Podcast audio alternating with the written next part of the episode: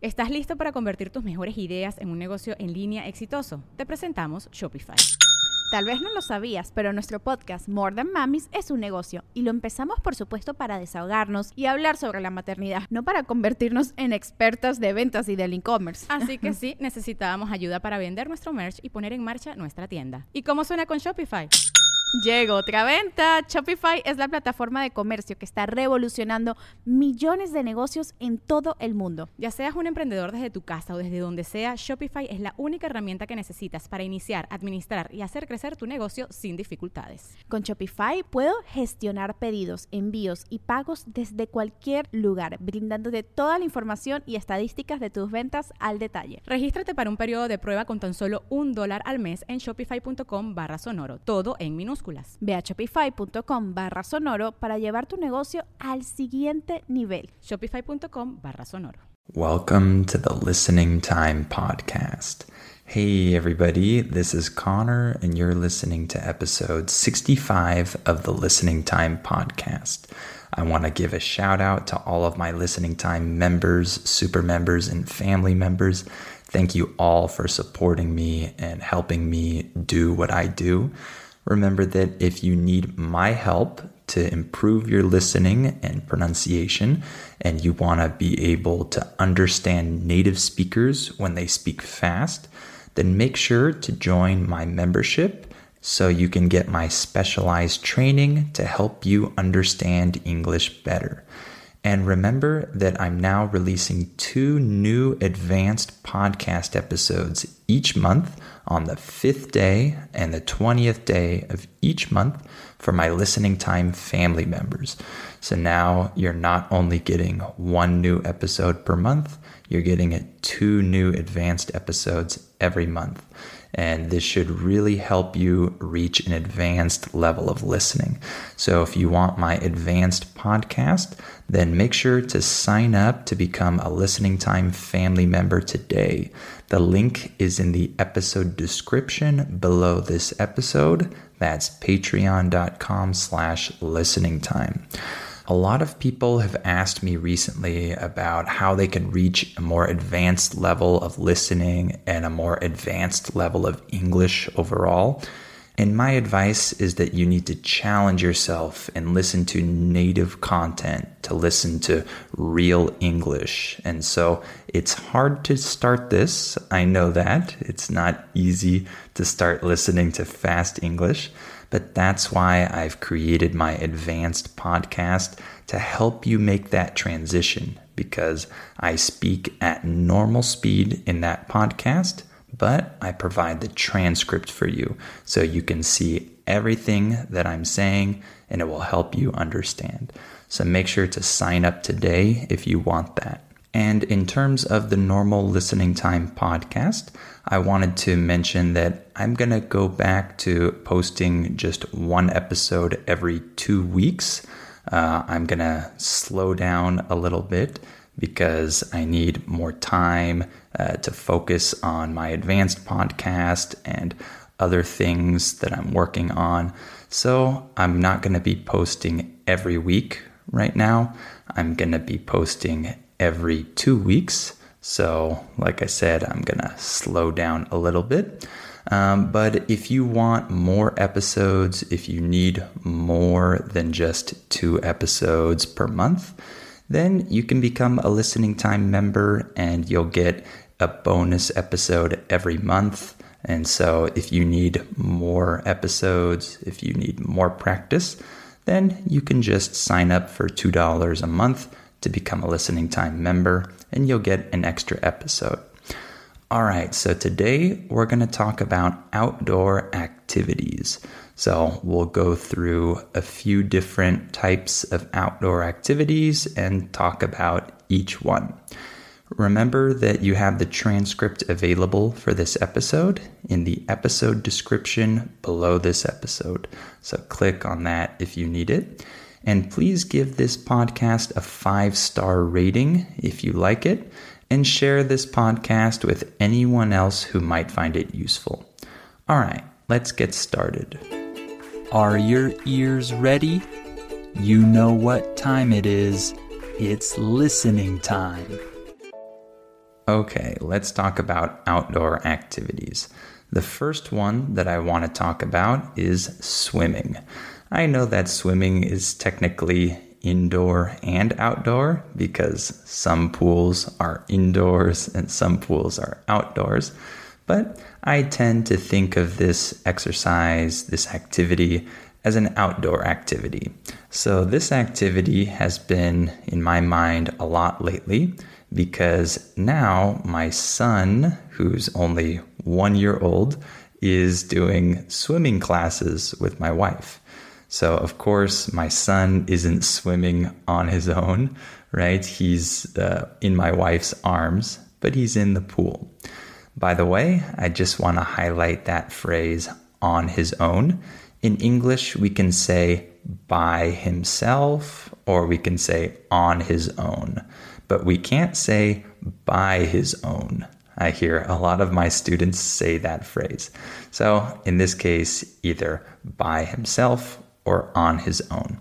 So he's not swimming on his own, but he's with my wife and he's getting used to the water. He's getting accustomed to being uh, in water, uh, going underwater, and uh, holding his breath for a couple seconds, uh, all of that stuff.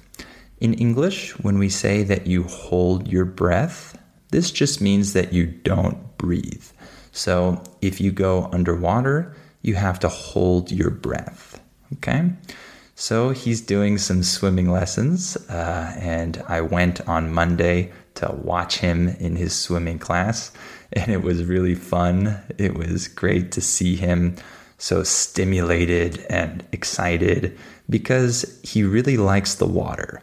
He loves taking baths, and uh, it's a really fun activity for him. So, uh, this activity has been on my mind a lot lately.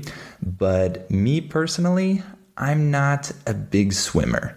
Uh, I grew up with swimming pools. Uh, my parents had a swimming pool uh, when I lived in my first house, and then we also had a swimming pool in my second house.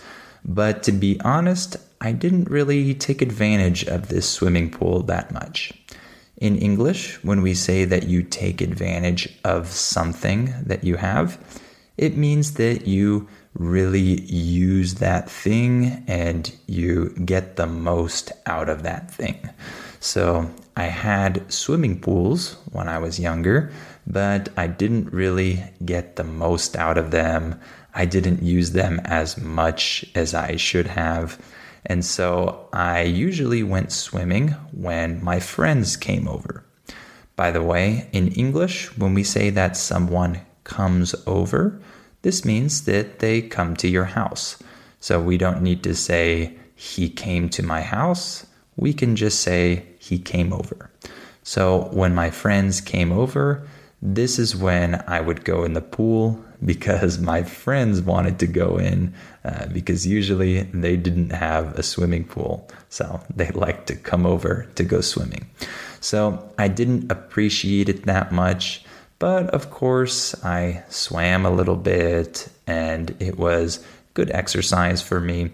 But I'm not a strong swimmer. I'm not the type of guy who can swim long distances nonstop. I can't do that. And I can't tread water really well either. In English, the phrase tread water refers to when you can uh, move your arms and legs to float uh, in water. So, this is treading water. For example, my dad can tread water for a really long time. He can move his arms and legs and stay afloat for I don't know how long, but a long time. Uh, for me, this is really hard. So, as you can see, uh, I'm not a natural swimmer. This is not my natural uh, environment. And so uh, I've never been that interested in this exercise, in this activity. But it's great exercise for your body. It's relaxing and it's good for your joints, right? It's easier on your body. The word joints in English refers to your elbows, your knees, your shoulders. These parts of your body where you bend things. So, being in the pool and uh, exercising in the pool is good for your joints, it's good for your body in general. Uh, so, now let's talk about another outdoor activity, which is biking. So, uh, we can use the word biking in English, or you can say riding bikes, you can say cycling, you can use all three of these terms. So, uh, biking is a very popular sport nowadays, and it's not only a sport, really.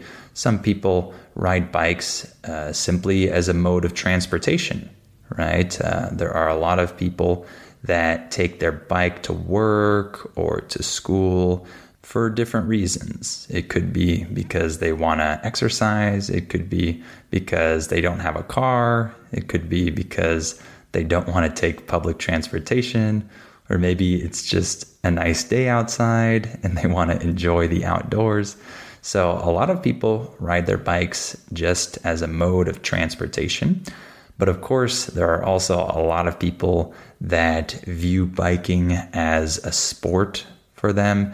And there's a whole culture around biking in the US and in other countries it's interesting because you can see some cafes that are specifically for bikers. I don't know if you have these in your country where you live, but I can think of a few different cafes in my old city in the US and here in Mexico too that are cafes uh, specifically for people who ride bikes. So it's like a combination of a bike shop and a cafe. And you see all these bikes outside because the people who are inside at these cafes rode their bikes there. So it's pretty interesting because there's a whole culture around biking. There are a lot of cafes and shops, and uh, it's a big sport, of course. And this is something that a lot of people learn to do when they're a kid. I remember that I learned to ride a bike when I was about six years old or so.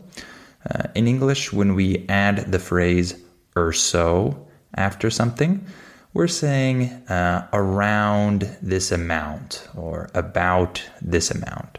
So if I say six years old or so, I'm saying I was around six years old. I don't know if that was the exact age, but it was uh, sometime around then. So I remember that I learned to ride a bike when I was six years old or so. And I learned mostly on my own. Uh, I didn't rely on my parents to teach me. I learned uh, through trial and error. In English, trial and error refers to when you try something and then you mess up, and then you try it again and mess up, and then at some point you actually get it. You actually succeed. This is trial and error. So um, I remember falling down a lot.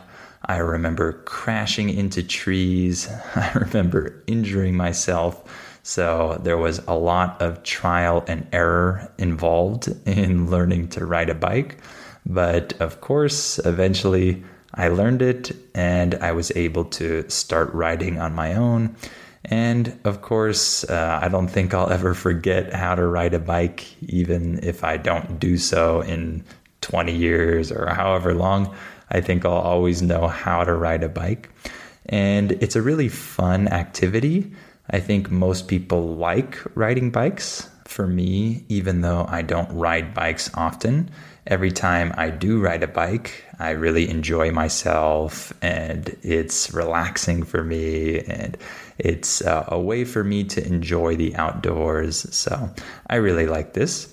And so uh, it's great exercise for your legs, especially. So if you see professional bikers, they have really strong legs.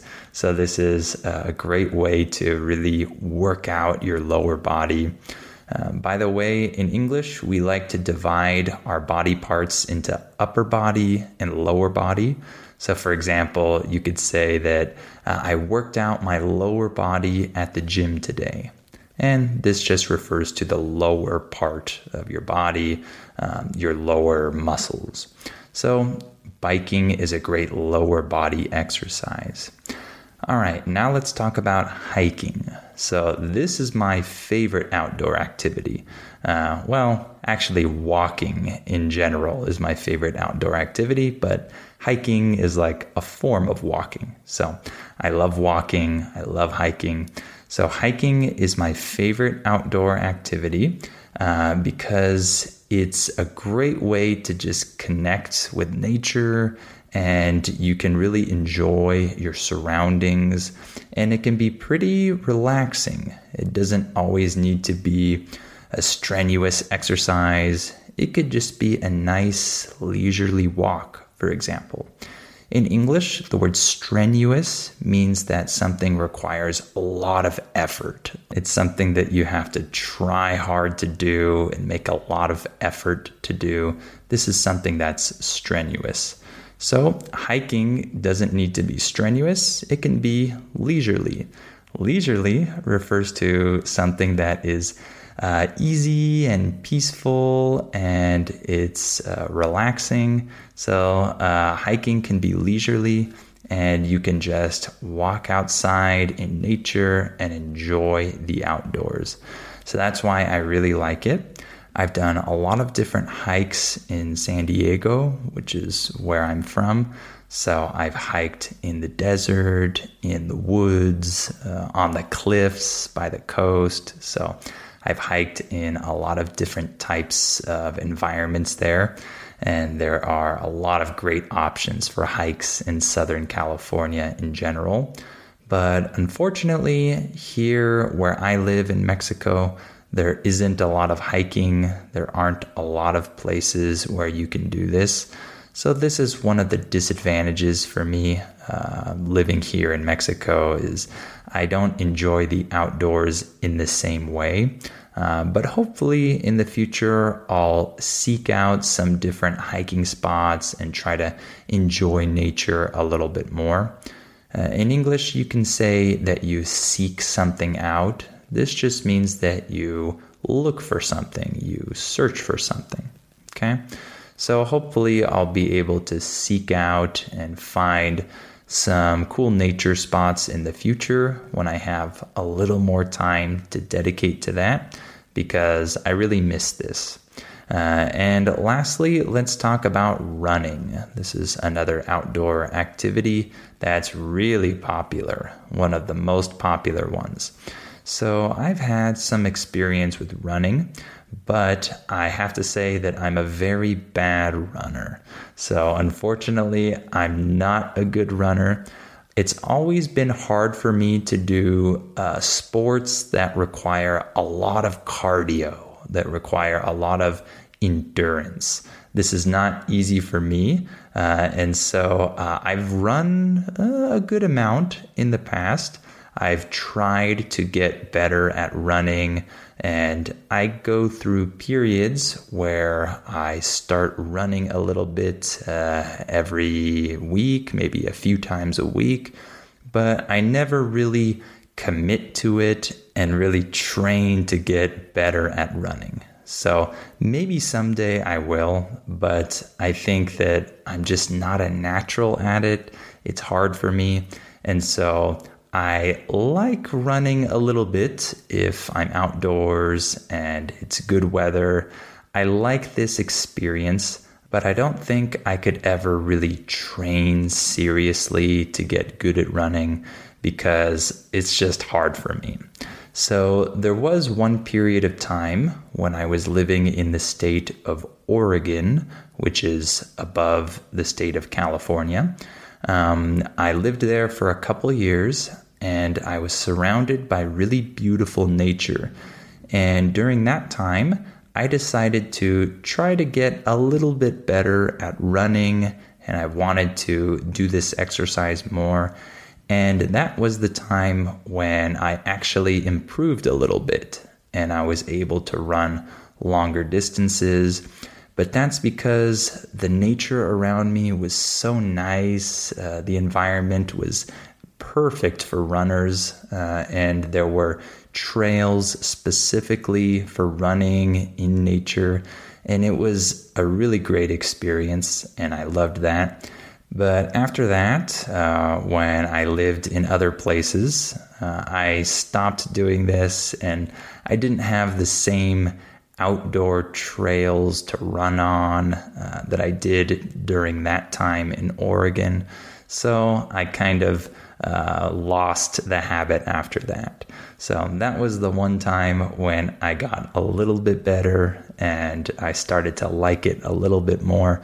But it didn't last too long because I eventually moved away and then I didn't do it that much afterwards. So nowadays, if I run, uh, I have to deal with traffic because I'm running on the sidewalk, in the streets, outside, and uh, there are cars, and it's not the most comfortable activity. But I still do it sometimes uh, because I want to get out and move and exercise. And I think that a lot of people find that what helps them run better is if they listen to music while they're running. And I've also noticed this. Uh, so, of course, if I listen to music, I can run for longer and maybe I can run faster. But nowadays, if I run, I usually listen to podcasts in French so I can uh, multitask and combine my French study with my exercise. So I think that this is also a great time when you can listen to English. Maybe you already do. Maybe you're listening to this podcast right now while you're running. I don't know. But it's a great time to combine these two activities and uh, exercise your mind while you're exercising your body. So I think that that's a great way to um, incorporate more language learning into your day as well. So, uh, why don't we stop there for today? Uh, I hope this episode was interesting for you. I hope it was good practice for your listening skills. Remember that I'm going to start posting episodes every two weeks uh, from now on, not every week. Uh, but if you want more episodes and more practice, then make sure to sign up to become a listening time member so you can get my bonus episodes. And of course, you'll also get my specialized training. And if you want my advanced episodes, if you want two new advanced episodes each month where I speak fast at normal speed, then make sure to become a listening time family member. So click on the link in the episode description below this episode. That's patreon.com slash listening time to sign up today to receive two advanced podcast episodes every month. And remember that you have the transcript for this episode in the episode description below this episode. So click on that if you need it. And please remember to give this podcast a five star rating if you haven't already. And please share it with anyone else who might find it useful and help this podcast grow. All right. Well, thank you for listening to this episode, and I'll talk to you on the next episode of Listening Time. Are you ready to turn your best ideas into a thriving online business? Introducing Shopify, your no excuses business partner. You might not realize, but our podcast, More Than Mamis, it's a business. And we started it, of course, to talk about maternity, not to become an e commerce expert. So, yeah, we needed some help selling our merch and getting our store up and running. Woohoo! Another sale! Shopify is a commerce platform revolutionizing millions of businesses worldwide. No matter if you are a garage entrepreneur or a big business, Shopify is the only tool you need to start and grow your business without the struggle. With Shopify single dashboard, you can manage orders, shipping, and payments from anywhere, giving you the insights you need wherever you are. Sign up for $1 per month trial period at shopify.com slash sonoro, all lowercase. Go to shopify.com slash sonoro to take your business to the next level today. Shopify.com slash sonoro.